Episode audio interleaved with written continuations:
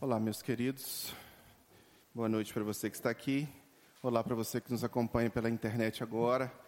É muito bom poder nos reunir para uh, compartilhar do amor de Deus e podermos também demonstrar para Deus que nós o amamos. Né? É isso que a gente faz quando a gente se, se reúne.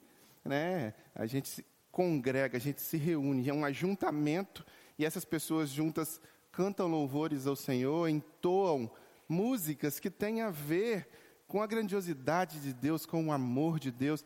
E esse é o nosso sistema de culto, né? Esse é um culto que nós fazemos aqui. Você que nos acompanha pela internet está pegando parte deste culto, pegando a partir da reflexão bíblica, mas é um culto em que nós nos reunimos para apresentá-lo ao Senhor. Este é o sistema de culto cristão, né? A gente tem um sistema de culto no Antigo Testamento que não é o sistema de culto cristão. Uma curiosidade ah, no sistema de culto veterotestamentário, né, uma curiosidade no sistema de culto do povo de Deus no Antigo Testamento, é que é, vários desses sistemas de culto do povo de Deus, eles não passavam por essa eclesiologia nossa. Eles tinham as músicas, eles tinham os instrumentos, as vozes e tudo, mas eles tinham outros elementos. Por exemplo, eles tinham o costume de fazer um sacrifício de um animal. Né? Porque sem o derramamento de sangue não haveria perdão de pecados. Jesus ainda não tinha vindo. O Cordeiro de Deus que tira o pecado do mundo ainda não tinha sido sacrificado no nosso lugar. Então, naquele momento, naquela época, eles ainda pegavam um animal sem mancha, sem mácula e sacrificavam aquele animal. Porque a ira, o pagamento iria sobre aquele animal. E aquele animal, ele era colocado sobre uma espécie de altar ele era, as partes do animal eram separadas, ele, ele era queimado, e aquele, aquele momento em que o animal era queimado, a fumaça subia e tocava o céu. Então, esse sistema de culto, eles, eles compreendiam, eles entendiam naquele momento que ao tocar o cheiro suave daquele sacrifício, Deus se alegrava daquele momento de sacrifício e Deus perdoava os pecados ah, do seu povo, né? A gente chama isso em teologia de propiciação substitutiva, em que há um sacrifício de um animal no lugar do, daqueles que estavam ali devendo, devendo porque o pecado, faz, o pecado de cada um era como se houvesse uma dívida contraída que era paga naquele momento de culto. Olha para você ver como é. Aí depois vem Jesus e é sacrificado no nosso lugar, pagando a nossa dívida, né? levando sobre si todos os nossos pecados. Então, depois que Jesus vem, este, essa forma de culto, ela perde o sentido. Porque o Cordeiro de Deus que tira o pecado do mundo já tinha sido sacrificado. Então não há mais necessidade de sacrifício. Agora a necessidade agora é de arrependimento, entrega, devoção. E o sistema de culto que nós fazemos agora ele tem menos a ver com um sistema sacrificial, no sentido literal da palavra, mas o sacrifício agora é do eu. É da nossa vontade, né? Por isso, meus irmãos, que nós compreendemos o cristianismo muito errado no Brasil.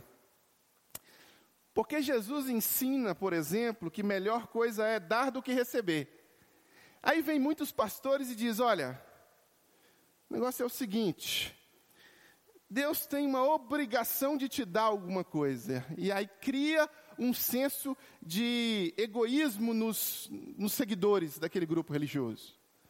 Olha, você pode determinar que se você é filho de Deus vai acontecer. E aí é uma confusão no cristianismo, mas uma confusão no que se diz evangélico no Brasil. E é por isso que nós estamos nesse mês refletindo aí sobre a vida cristã que ela deve ser centrada em Cristo e nas Escrituras.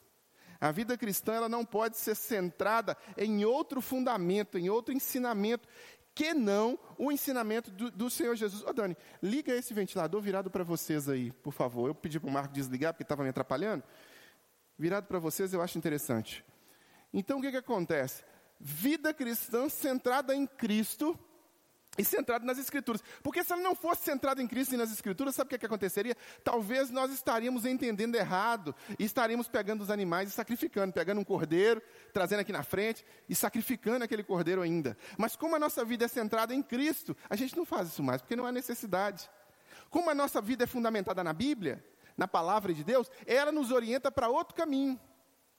Então, se nós centrarmos a nossa vida na Escritura e fundamentarmos a nossa. Per, perdão, se a gente centrar a nossa vida em Jesus e fundamentarmos a nossa vida em, na Escritura Sagrada, nós vamos, ah, ah, de certa forma, afunilar a possibilidade de erro, de cometer esse tipo de erro.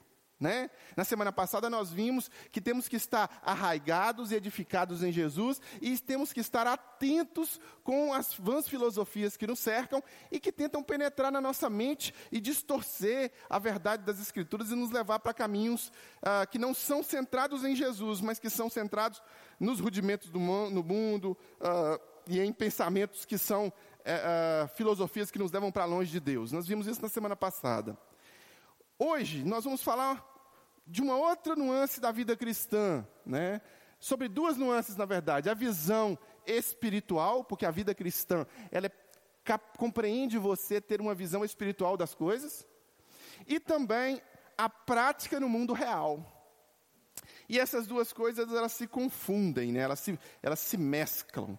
A visão espiritual visão de reino, visão de futuro eterno, visão de dinâmicas espirituais que me cercam, mas eu também vivo num mundo de pecado, no mundo de erros, de falhas e no mundo corrompido, né? O cristão, ele é cidadão dessas duas pátrias. Então, quando você se compromete com Jesus, Jesus não te tira do mundo. O próprio Jesus disse, né? Não quero que os tire do mundo, mas que os livre do mal. Então, quando você tem um compromisso com Jesus e quando você se transforma, se torna um cristão, você não desaparece e aparece no céu com Jesus. Não. Você continua vivendo a sua vida aqui na terra. E esse seu proceder na terra, essa sua vida terrena, ela é permeada com os valores do céu. Olha só que loucura. Né? Quem aqui tem amigos estrangeiros? Que são de outra pátria, que aprenderam outra língua, que aprenderam outra cultura e que vêm morar no Brasil, por exemplo, sabe muito bem o que, que é isso. Né? Tem palavras que ele não consegue compreender, ele não consegue se adaptar. Né? Um, um americano pode ficar 50 anos no Brasil, pode ficar, sei lá, 60 anos no Brasil, que aquela coisa que está entranhada nele da cultura americana, na língua americana, não vai sair, não sai. Assim somos nós. Nós somos cidadãos do céu. Está entranhado em nós a visão espiritual das coisas. Nós não podemos uh, ter uma visão apenas material das coisas. Está entranhada em nós uma visão espiritual. Mas, ao mesmo tempo, nós estamos aqui na terra, neste mundo que a Bíblia diz que jaz o maligno, não é verdade? Então, há, há de se ter uma compreensão e não uma divisão entre céu e terra. Nós estamos como cidadãos dos céus, habitando na terra. Nós estamos como aqueles que devem desfrutar de uma vida espiritual plena na presença de Deus, mas que ainda são corruptíveis e que vivem no mundo corrompido. Por isso que há uma luta, às vezes, entre a carne e o espírito, por isso que há uma dicotomia sempre na vida cristã, e nós devemos compreender isso. E aí vem o apóstolo Paulo, e ele passa 11 capítulos de Romanos, 11 capítulos de Romanos, dando norte, dando norte, dando norte. Ele passa, por exemplo, o capítulo 1 falando de obras da carne, por exemplo, e um monte de dinâmicas pecaminosas ali. Ele pega a, a dinâmicas na área da sexualidade, dinâmica, ele vai falando, ele vai descrevendo, ele vai mostrando para aqueles irmãos de Romanos como que deveria ser a praxis, a prática cristã no mundo. Claro que inspirado por Deus, o apóstolo Paulo faz isso. E aí ele chega no capítulo 12, e ele meio que condensa, né? Sabe quando a gente pega, tem um arquivo muito pesado? Tem um arquivo muito pesado, você quer mandar esse arquivo para outra pessoa, aí você vai lá e zipa o arquivo. Né? Nós vamos zipar, nós vamos condensar. O apóstolo Paulo faz isso. Ele condensa no capítulo 12, no versículo 1 e no versículo 2, ele condensa todas essas verdades profundas e poderosas. Só para você ter uma ideia, este versículo 1 e versículo 2, ele tem tanta informação, mas ele tem tanta informação, que um dos intelectuais mais conhecidos hoje no meio cristão, ele se chama Pastor John Piper. O pastor John Piper, ele demorou seis domingos pregando em cima deste capítulo 1 e desse, desse versículo 1 e desse versículo 2, para conseguir destrinchar na mente de suas ovelhas e a compreensão de todos as verdades que estão ocultas e que estão escondidas por trás de cada palavra desse capítulo, desse versículo. Então, é como se esse versículo, esses dois versículos, condensassem uma, um volume muito grande de informações. Eu queria convidar você para ler comigo essas informações. Romanos, capítulo 12, versículo 1 e versículo 2. Vida cristã é uma vida espiritual, vida cristã é uma vida real no mundo perdido. Rogo-vos, pois, irmãos, pelas misericórdias de Deus, que apresenteis os vossos corpos por sacrifício vivo, santo e agradável a Deus, que é o vosso culto racional. E não vos conformeis com este século ou com este mundo, mas transformai-vos pela renovação da vossa mente, para que experimenteis qual seja a boa, agradável e perfeita vontade de Deus. O texto ele é muito claro, quando você lê, você consegue captar. Mas quando você começa a destrinchar, ou quando você começa a, desem, sabe, é, é, abrir o arquivo ali, você é bombardeado por um número grande, mas grande e poderosa de informações que pode levar você a ter de fato a sua vida impactada e transformada. Olha para o versículo uh, 1 e o versículo 2. Eu sempre olho para o versículo 1 como um versículo que ele está tentando trazer o homem para essa dinâmica de prática espiritual religiosa. E depois ele vem no versículo 2 e tenta falar: olha, você vive uma realidade prática. Você é um cidadão do céu que vive uma dinâmica religiosa, mas você também é alguém, como é, cristão, que vive no mundo perdido, que vive com um coração enganoso e que vive cercado às voltas de possibilidades de ser captado por vãs filosofias e por aí vai. Né? Se você olhar bem para o texto que nós acabamos de ler, aí Paulo tem um pedido e duas ordens. Né? Rogo-vos. Há um pedido dele, ele roga. É uma linguagem religiosa. E depois ele fala: Não vos conformeis com esse mundo, transformai-vos. Ele dá duas ordens. E nós vamos tentar agora, ah, de uma forma muito tranquila, voltar no texto e trazer essas realidades para o nosso entendimento, mas de uma forma que a gente possa aplicar nas nossas vidas, porque esse é o nosso desafio. Não há cristianismo sem prática da palavra, não há cristianismo sem que Cristo seja o guia e a palavra seja o fundamento para que a sua uh, prática diária seja norteada. E o apóstolo começa pedindo, rogando, né? Dá até uma impressão de oração, rogo-vos, pois irmãos. E aí ele usa, meus irmãos, elementos da cultura religiosa daquela época. Ele vai falar pelas misericórdias ou pela compaixão de Deus, que vocês que, que vocês apresentem o vosso corpo, e aí ele usa como sacrifício vivo, santo e agradável a Deus, que é o vosso culto racional. Aqui ele está fazendo uma alusão, presta bem atenção, esse povo desta época não tinha o Novo Testamento escrito ainda. Então o apóstolo Paulo está ensinando para eles, e Deus está usando este ensinamento posteriormente para nos ensinar. É para aquele momento e para os momentos que vivemos hoje. E aqui o que, que o apóstolo Paulo faz? Ele pega elementos daquela cultura religiosa. O que, que aquela cultura religiosa acreditava? Que era preciso haver sacrifício. Talvez você não tenha esse elemento ainda, no sentido de que você talvez não entenda o que é pegar um, um, um cabrito, um cordeiro e colocar em cima de um altar. Talvez o líder que você observa não faz isso, mas este povo aqui, naquela época, eles tinham uma noção do que, que era isso. E aí o apóstolo Paulo está dizendo para eles assim: olha, agora, aquele antigo sacrifício, meus irmãos, que vocês entendiam como sendo algo que os levava até Deus e que havia ali colocado o, o bezerro, o animal em cima do altar e, e as partes desse animal eram queimadas. e a fumaça tocava o céu, e havia ali sacrifício, perdão de pecados, e havia ali comunhão com Deus através daquela atitude, agora não é mais assim. Agora, este sacrifício, ele pega essa metáfora, é o, é o seu corpo, ou seja, é você. Então, eu quero pedir a você, eu quero rogar a você que você apresente, você cristão, apresente o seu corpo como um sacrifício, não mais um sacrifício que há de ter derramamento de sangue real, mas um sacrifício vivo. E o que, que o apóstolo Paulo está falando com isso? Ele está pedindo que nós renunciemos ao nosso eu, à nossa vontade. Ele está pedindo que nós estejamos compreendendo que para apresentar um culto de fato racional ao Senhor, é preciso que os nossos corações sejam crucificados em Cristo. O apóstolo Paulo diz: Vivo eu, não, agora não vivo eu, mas Cristo que vive em mim. Ele diz: Já estou crucificado com Cristo.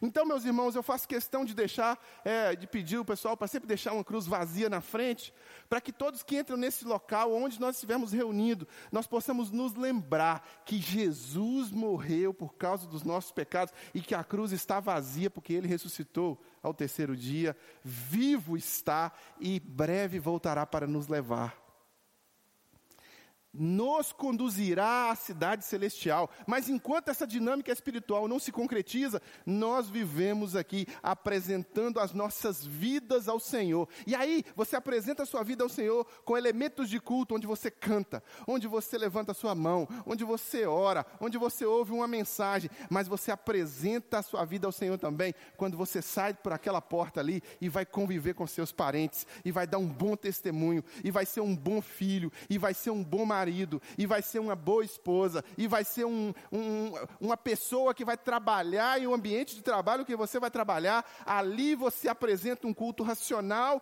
um culto que você testemunha, transpira Jesus. E aí as pessoas olham para você e falam assim: puxa vida, essa pessoa é um culto ambulante. É isso que o apóstolo Paulo está tentando nos ensinar.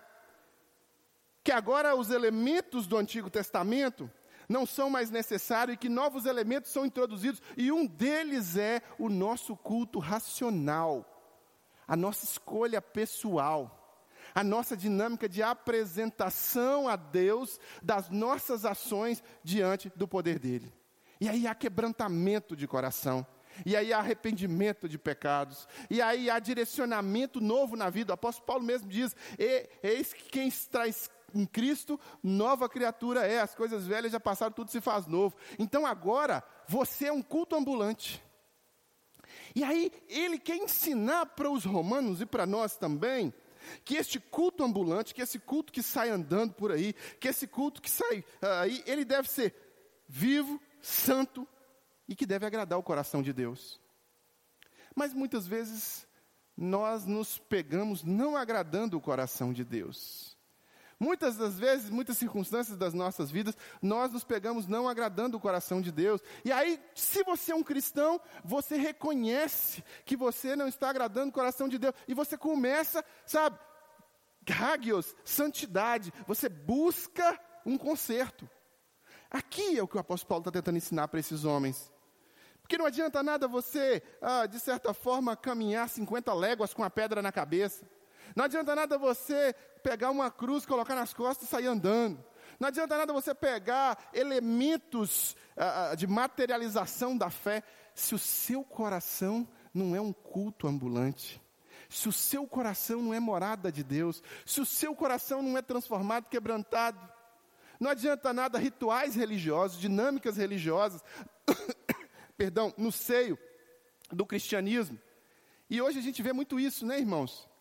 A gente vê pessoas que fazem pirotecnias gospel evangélicas, né? E aí você vê aquela pirotecnia toda, e aquele coisa e tal, e pula, e roda, e sapateia e tal, e não sei o quê. E aí sai e manda matar o marido. Que cristianismo é esse? E sai e vai pegar uma propinazinha ali e sai e vai colar na prova. Não! Rogo-vos, pois, irmãos, irmãos, rogo-vos que apresenteis pela misericórdia de Deus. Oh, houve misericórdia da parte de Deus. Deus agraciou você. Deus estendeu as mãos para você, cristão. Deus está, olha, de braços abertos para você, perdoando você. Então eu rogo para você, pelas misericórdias de Deus, isso é misericórdia de que você apresente o seu corpo, apresente a sua vida no altar dele. Agora, o sacrifício agora já foi feito por Jesus. Agora o que você faz? Você é, se torna um seguidor de Jesus, sacrificando o seu eu. Quer seguir Jesus? Negue-se a si mesmo. Negue-se a si mesmo. Santifique a sua vida. Santifique a sua vida agrade ao Senhor. O apóstolo Pedro, certa vez confrontado, cara a cara com o sinédrio, e ele é compelido ali pelo sinédrio a negar Jesus, e ele disse: Não posso fazer isso, antes importa obedecer a Deus do que aos homens. E hoje, meus irmãos, nós estamos vivendo num mundo em que o tempo todo, o tempo todo, somos compelidos a negar Jesus. Somos compelidos a negar Jesus quando nós nos portamos diante da sociedade. E aí a sociedade usa uma série de argumentos para nos compelir a negar Jesus. Ah, não, mas todo mundo se comporta dessa forma, todo mundo vai por este caminho, todo mundo passa por aqui. Ah, não, mas você está muito retrógrado, arcaico, quadrado, né? Eu costumava, toda vez que uma pessoa falava que eu era muito quadrado, eu, eu, brincava com essa pessoa, né? Hoje eu não faço isso mais, mas eu sempre brincava, eu dizia, olha, eu prefiro subir quadrado do que descer redondo.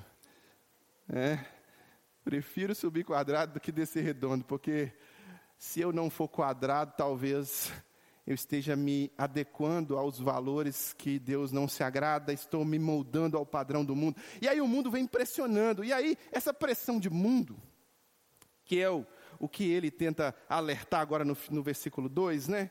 Ele tenta nos mostrar que nós não devemos nos conformar. Ela sempre existiu e ela sempre vai existir. E ele fala: não, você apresenta como sacrifício vivo, santo e agradável, e não se conforme com este mundo. A palavra aqui, conformar, entrar na forma, Talvez a sua versão tenha escrito assim: não se amolde ao padrão do mundo. O que, que é conformar? Vamos trabalhar, vamos tentar entender essa palavra. A gente tem uma forma, uh, a gente tem uma forma uh, qualquer. E aí você pega um elemento, você pega o gesso, você pega um, a massa do bolo, você pega qualquer coisa e bota a massa ali naquela forma. E aquela forma, se ela for redonda, aquele objeto, aquele elemento, o bolo, ou então o gesso, vai sair redondo. Se for quadrado, vai sair quadrado. Se for triangular, vai sair triangular. A forma é que vai definir o formato, olha para você ver, até o nome, o formato daquele elemento. E o que o apóstolo Paulo aqui, de forma imperativa, ele não está rogando, ele não está pedindo, ele está dizendo, não faça isso. É imperativo. E não entre nessa forma. Ele está dizendo, o mundo vai ter uma forma.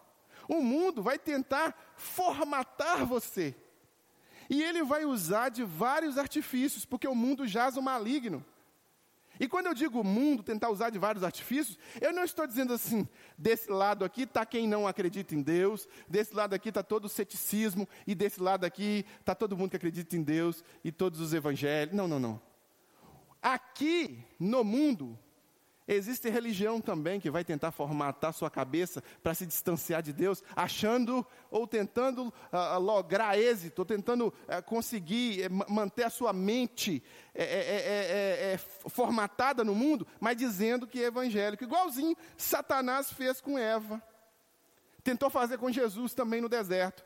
Satanás pegou a Bíblia, ele pegou a Bíblia e disse para Jesus: Está escrito, faça isso. E ele citou exatamente o texto que estava escrito. Depois ele falou, está escrito, e citou exatamente o texto que estava escrito. Depois ele citou de novo o texto que está escrito. Para quê? Para desviar Jesus da vontade de Deus, ele usou a Bíblia. Hoje em dia, existe no mundo também culturas religiosas que tentam nos desviar de Deus usando a própria Escritura. Usando, e nós devemos estar atentos a isso. Eu e você devemos estar atentos a isso e não entrar na forma do mundo. Então, não vos conformeis com este mundo. O mundo vai usar religião, o mundo vai usar ciência, o mundo vai usar argumentos dos mais diversos para formatar e influenciar sua mente. Mas se você é um cristão, se você apresentou oh, o seu corpo como sacrifício santo, vivo e agradável a Deus, você não deve se entrar nessa forma. Não deve. Ah, mas vai ficar todo mundo com raiva de mim. Ah, mas vai ficar todo mundo chateado comigo. Ah, mas vai ficar todo mundo. Eu lembro aqui agora que eu estava estudando a Bíblia com a Quinha alguns anos atrás, e preparando ah, para o momento de batismos. E a gente estudava e eu estava evangelizando a Quinha. E aí, um belo dia, a Quinha, eu confrontei a Quinha com a verdade da Escritura e com a verdade de que dizia a respeito do, da necessidade de, de, uma decisão por batismos. E aí a Quinha virou e disse assim: ah, era novinha, né, na fé, estava chegando. Ela disse: Ah, papai e mamãe vão ficar tristes. Né? Mais ou menos isso. Porque ela estava ali compelida pela opinião do pai e da mãe. Ela não estava sendo compelida pela opinião de Jesus, pela opinião da Bíblia. Ela estava compelida pela opinião do pai e da mãe. Acabou o estudo bíblico. Eu escrevi num post-it assim: Palavras de Jesus. Aquele que amar mais a pai e a mãe do que a mim, não é digno de mim. E colei na porta lá da, do guarda-roupa dela e deixei. a verdade é essa. Nós somos cidadãos celestiais e, como Pedro, como Paulo e como todos estes, nós devemos colocar Deus acima de todas as coisas. Cristo deve ser o centro das nossas vidas, a Bíblia deve ser o fundamento e qualquer outro fundamento, ainda que seja a opinião da família, ainda que sejam familiares queridos que nós amamos muito, mas nós não podemos entrar na forma do mundo. Não dá para entrar na forma do mundo. Não posso entrar na forma do mundo. Ah, pastor, mas está todo mundo do lado de lá, está todo mundo contra mim. Você e Deus sempre será a maioria. Você não precisa, não necessita que o exército do povo de Deus de covardes esteja com você se eles são covardes. Davi não precisou.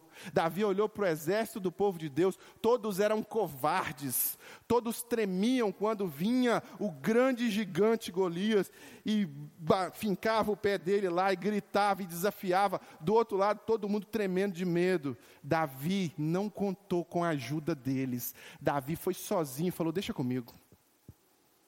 Quem é esse incircunciso de coração para zombar do povo de Deus, para sombrar dos exércitos dos deuses. Quem ele acha que é? Quem ele está pensando que ele é? Por que, que Davi falou isso? Davi não falou isso porque ele era fortão, musculoso. Não, ele era um tampinha, mais fraco. Tanto que nem tinha sido aceito no exército. Ele estava ali por acaso, ele estava ali porque foi levar comida para os irmãos. Os irmãos, sim, tavam, tinham alistado no exército estavam no exército. Mas Davi não pôde. O pai colocou ele para. Vai cuidar dos. Cuida das ovelhas aqui, meu filho, fica aqui. Você não tem força mesmo para lutar, então fica cá. Quem é? Não é a minha força, não é na nossa força. Como a Bíblia diz, não depende de quem quer nem de quem corre, depende de Deus. Davi sabia disso. E aí, quando Davi se coloca diante de Golias, ele se coloca nessa fé de que ele, Deus, é sempre maioria. Quando Pedro está diante do sinédrio e diz: Antes importa obedecer a Deus do que aos homens, ele está nessa fé. Todo mundo está contra ele. Quando Jesus é crucificado, meus irmãos, e quando Jesus se comporta da forma como ele se comportou, contra todo mundo, porque os que o amavam, né? Não é assim? Alguns dias antes, ele não tinha feito uma entrada triunfal em Jerusalém e o povo tinha, oh, Osana o que vem em nome do Senhor, Osana o que vem em nome do Senhor. Esse mesmo povo que gritava, Osana o que vem em nome do Senhor, essas mesmas pessoas que gritavam, Osana o que vem em nome do Senhor, são as pessoas que agora gritam: crucifica-o, crucifica-o, crucifica-o. As mesmas. As mesmas, meu irmão. E, no entanto, Jesus foi até o fim e gritou: Tetelestai, tudo está consumado. Ele consumou a sua, a sua obra. Então, nós somos desafiados a não entrar na forma do mundo, a não entrar na forma deste presente século, mas transformar, ó, ó, transformai-vos. Essa palavra aqui, ela é muito rica. Ela é muito impactante, ela é muito. Quando você olha essa palavra transformar aqui, existe uma beleza nela, no original grego. Ela é mais ou menos, a gente poderia traduzi-la mais ou menos como se fosse o processo de transformação em que uma lagarta vira uma borboleta. Isso que seria essa transformação. Metamorfose metamorfoseai-vos. Então há um processo de metamorfose quando aquele que está em Cristo ah, ah, se entrega como sacrifício vivo, santo e agradável a Deus, não se conforma com o mundo, ele abandona os valores do mundo, ele rechaça aqueles valores, ele não quer saber daqueles valores, mas ele passa por um processo interno de mudança, semelhante, muito semelhante ao que uma lagarta passa até virar uma borboleta. Esse é o desafio. Então o desafio agora não é você ter comportamento de lagarta. E qual é o comportamento da lagarta? O comportamento da lagarta é se rastejar ali na lama mesmo. O comportamento da lagarta, às vezes, é expelir ali uma, uma uh, aqueles espinhos e queimar. Não, agora eu sou convidado a exalar beleza através da minha vida, semelhante à beleza da borboleta quando ela está voando, com aquelas cores belas, e quando a gente olha no jardim, aquelas borboletas que pousam ali no jardim e acaba é, é, deixando um ambiente mais bonito. Esse é o desafio aqui. É uma transformação, é uma metamorfose. Não dá para ser como era antes. Não dá para ficar da mesma forma que antes, com o mesmo orgulho de antes, com os mesmos pecados de não dá. Agora passa, agora o cristão ele não deixa. Ele ouve o Espírito Santo ele não quer ser feio, ele quer ser bonito, ele não quer rastejar como uma lagarta, ele quer voar como uma borboleta. Hoje à tarde eu estava lá em casa uh, e, eu, e eu estou tentando manter a minha mente vazia no sábado à tarde. E ultimamente eu tenho estado muito cansado mentalmente, uh, fisicamente. Estou uh, acompanhando os batimentos do meu coração, eles estão muito acelerados. Eu não estou conseguindo baixar o meu batimento. Estou em repouso e o meu coração está em 100. Mesmo comigo em repouso. Eu marquei cardiologista agora e eu estou tentando descansar a minha mente no sábado à tarde para não ter nenhum problema, para poder trazer a mensagem de uma forma tranquila. E aí hoje eu fiz isso. Fui para casa, e fico sozinho lá em casa, lá, trancado, orando, às vezes descansando, às vezes dormindo. Essa noite eu não consegui dormir muito bem, e, tava, e eu acordei cedo, fui pregar lá em Ribeirão das Neves, voltei. E aí os meninos começaram a fazer barulho lá em casa, e eu já estava irritado, e eu já estava nervoso, e aí eu cheguei, agi com eles de uma forma imprópria. Vão lá para casa da avó de vocês, não quero vocês aqui, e pá, pá, pá, pá, pá, igualzinho uma lagarta faz. Igualzinho uma lagarta faz. Igualzinho. E aí eu deitei. E aí eu esfriei a minha cabeça e falei: não, não está certo. Não devo me moldar ao padrão do mundo. Eu não devo agir dessa forma com os meus filhos. Eu não posso fazer isso. Peguei o telefone. Cauã, me perdoa, eu errei, tal, reconheci o meu erro.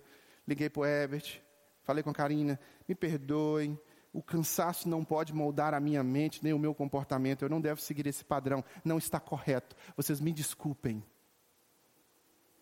Assim se comporta aquele que passou por esse processo de transformação. É assim, reconhecendo os erros, ajustando, pedindo perdão, engolindo o orgulho, deixando Deus trabalhar, não é olho por olho, dente por dente mais. Assim como não há mais os elementos ah, no, ah, do, do, culto, né? Você não sacrifica o animal, você não faz toda aquela dinâmica de fogo para tocar o céu. Agora é a sua vida que exala. Então agora esse sacrifício de renúncia é que toca o céu, é que toca o coração de Deus. É quando você nega o seu eu, renuncia a sua vontade, renuncia toda dinâmica de orgulho ou de dinâmica de uh, ligação para com uh, o seu ensimesmamento e se coloca diante de Deus, diferente de uma lagarta, mas como uma borboleta. Esse é o meu desafio, esse é o seu desafio. Não se conformar ao padrão do mundo, o padrão do a farinha é pouca, meu pirão primeiro o padrão ah, das dinâmicas de egoísmo, de egocentrismo, o padrão de pensar só em si, o padrão de não olhar para o próximo, o padrão de achar que está sempre certo, que é as coisas têm que acontecer do seu jeito, e não é assim, não é dessa forma. Nós somos convocados a viver diferente. Nós somos convocados a viver dessas duas perspectivas, nesses dois elementos. A voz de vocês está chegando aqui na frente, gente a esses dois elementos: o elemento espiritual religioso, que é o culto racional, que é o sacrifício vivo, e o elemento prático real. Prático real, que é quando você realmente no mundo não deixa que esse mundo te influencie, não deixa que ele cozinhe você, não deixa que ele padronize o seu comportamento. E aí está todo mundo lá fazendo isso, mas aí você olha para o céu e diz: Deus, Jesus não se agradaria, Deus está fazendo isso também, então eu não vou seguir o padrão do mundo. Ah, mas é só você. Não, não sou eu. Não sou só eu. Se eu estiver agradando o coração de Deus, se só for só eu na história da humanidade que estiver agradando o coração de Deus, que isso aconteça através da minha vida e que eu possa viver dessa forma. Porque, meus irmãos, eu vou dizer para você, a porta que conduz à perdição, ela é larga. A porta do inferno, ela é espaçosa. Passa muita gente ao mesmo tempo, mas a porta do céu, ela é estreita. Porta estreita. E quando você se molda ao padrão do mundo, e quando você se acha um, um religioso que pode se moldar ao padrão do mundo, você está dizendo que você vai caminhar para a porta larga, com, como mais uma Maria vai com as outras. E o desafio é ser a, é mais do que isso. O desafio é que você se volte para Deus, quebrante o seu coração e seja ainda que sozinho, mas que caminhe no caminho, na verdade, a vida que é Jesus. Ah, pastor, mas eu vou perder amigos. Seja bem-vindo ao cristianismo. Bem-aventurados sois vós quando vos injuriarem e vos perseguirem e disserem toda sorte de mal contra você, porque você se torna chato, você se torna quadrado, você agora não faz mais o que todo mundo faz. Então, quando você sai da lama, o porco olha para você e fala: Ih, agora ficou chato, ficou quadrado agora não usa droga mais, não fuma, não bebe, não, não vai para balada, não faz, porque agora, ih, agora ih, lá vem o chato falar de Jesus de novo, ih, lá vem o cara querer iluminar as trevas de novo. Nós estamos satisfeitos nas trevas, tá bom as trevas. Está gostoso viver dessa forma, eu não quero saber desse Jesus, eu não quero, é assim mesmo. Seja bem-vindo ao cristianismo. Os que vieram antes de nós foram decapitados, crucificados, queimados vivos, tudo porque pregavam um evangelho e viviam um evangelho que incomodava o mundo, que incomodava Satanás, que incomodava o sistema de pensamento cultural que o cercava. Por quê? Por causa dessa tensão. Somos cidadãos do céu, vivemos no mundo perdido. Somos cidadãos do céu e vivemos no mundo perdido. Estamos lá e estamos aqui ao mesmo tempo.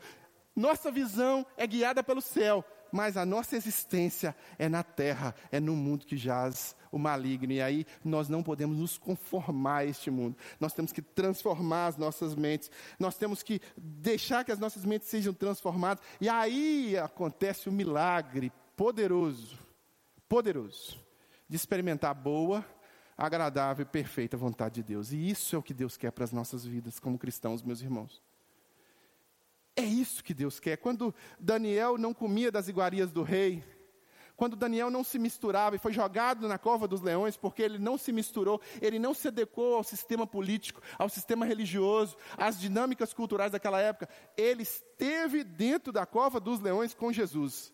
Quando Sadraque, Mesaque e Abdinego foram jogados na fornalha, Jesus estava lá dentro. Assim é com você também, independente do ambiente que você esteja, quer seja no trabalho, quer seja na escola, quer seja dentro da família. Se o sistema que te cerca é anticristão, é, acha que a sua prática cristã que a sua vida de seguir Jesus é retrógrada, é quadrada, é homofóbica, é fascista, é nazista, é taxista, é o que for, você e Deus será sempre maioria. Nunca permita que esta pressão molde o seu caráter, molde a sua ética e roube de você a essência cristã. Porque quando você tem a sua essência guiada por Jesus, meu querido, minha querida, Céus e terras podem até passar, pode cair 10 mil para o seu lado, 20 mil do outro lado. Você vai permanecer forte, você vai permanecer sustentado pela boa e poderosa mão do Senhor. E eu vou te dizer mais.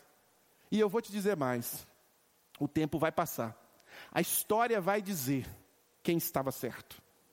A história lá na frente vai dizer. Na hora que a porta da graça fechar, na hora que os portões da graça forem fechados, encerrados, não tiver mais graça, na hora que todos nós morrermos e que nós fomos colocados diante do tribunal de Cristo, a história vai dizer quem estava certo e quem estava errado. Mas enquanto isso não chega, persevere firme em manter os valores que Jesus ensina para você e em manter a sua incorruptibilidade com relação ao formato da sua visão e da sua postura no mundo, porque cristianismo é inegociável. Não está à venda, não se compra por dinheiro nenhum e não se muda, não se transforma por pressão nenhuma do mundo. Então não permita que isso aconteça se você é cristão. Se você entregou sua vida a Jesus, o apóstolo Paulo diz: Rogo-vos, pois, irmãos, pelas misericórdias de Deus, que apresenteis os vossos corpos como sacrifício vivo, santo e agradável a Deus, que é o vosso culto racional, e não vos conformeis com este século, mas transformai-vos pela renovação da vossa mente, para que experimenteis qual seja a boa, agradável e perfeita vontade de Deus. Que essa seja a sua realidade. Que isso seja vivido por você que aqui nos acompanha presencialmente e que isso seja vivido por você que nos acompanha pela internet também. Que você possa experimentar boa, perfeita e agradável vontade de Deus, mas que primeiro você seja um culto vivo que se apresenta como sacrifício para o Senhor, que você não permita que o mundo molde o seu pensamento, transforme os seus valores e que você deixe que a sua mente seja renovada e transformada no fundamento que é a Bíblia e no centro que é Jesus e que essa seja a nossa realidade ah, como cristãos do século 21. E agora eu te convido para você curvar sua cabeça, fechar o seu olho e orar ao Senhor agora fazendo este compromisso dizendo para o Senhor: Deus, eu quero ser um cristão assim. Deus, eu quero me comprometer com estas verdades expostas na tua palavra. Uma vida centrada em Cristo, fundamentada na Escritura, com uma visão espiritual de reino, de culto vivo e com uma visão real, prática de não ser conformado, não ser da forma do mundo. Pai, eu quero realmente estar envolvido no céu, mas eu quero viver na terra como um cidadão do céu e quero que o meu testemunho, que a minha vida reflita os teus valores, reflita os elementos espirituais que você deixou na tua palavra e quero que o Senhor, ó Deus, reflita através da minha vida a tua graça, o teu amor. Ore ao Senhor agora se comprometendo, fazendo este compromisso para que ser na prática alguém que é diferente do mundo, que não é mais um igual ao mundo, mas é aquele que dá um testemunho da verdade, do amor e da graça de Jesus sobre a própria vida, para que a sua família veja isso, para que os seus amigos vejam isso, para que onde que você esteja, isso seja uma realidade. Pai, em nome de Jesus, teus servos oram agora. Teus servos clamam ao Senhor, rogam ao Senhor agora. Teus e meus irmãos que aqui estão oram ao Senhor, meus irmãos que nos acompanham pela internet oram ao Senhor, e eu te peço, meu Deus, em nome de Jesus, que o teu Espírito Santo convença-nos a respeito das verdades poderosas que estão condensadas, que estão zipadas aqui nesses, nesses dois versículos. E que nós possamos nos apropriar dessas verdades e viver essas verdades na prática do dia a dia. Saindo daqui, que o culto continue, que o culto seja vivo, santo, agradável ao Senhor, não se conformando com o mundo, Pai, em nome de Jesus, tendo uma mente renovada, transformada, experimentando a tua boa, agradável e perfeita vontade, que isso seja a nossa realidade como cristãos, Pai. Que os meus irmãos que aqui estão se comprometam com isso, que os meus irmãos que agora pela internet nos acompanham também se comprometam com isso, em serem realmente cristãos que sejam diferentes, que não são somente membros de uma igreja, que não sejam somente a, a, façam parte de uma gremiação religiosa, mas que são servos do Deus Altíssimo, que são imagem e semelhança do Filho Jesus, que veio como um homem, deu o exemplo a ser seguido, e que nós possamos nos apropriar desse exemplo e sermos de fato pessoas transformadas, regeneradas e que, ó Deus, inspiram outras pessoas a serem assim também, Pai, não nos conformando com o mundo. Sela este pacto no nosso coração, meu Deus, em nome de Jesus.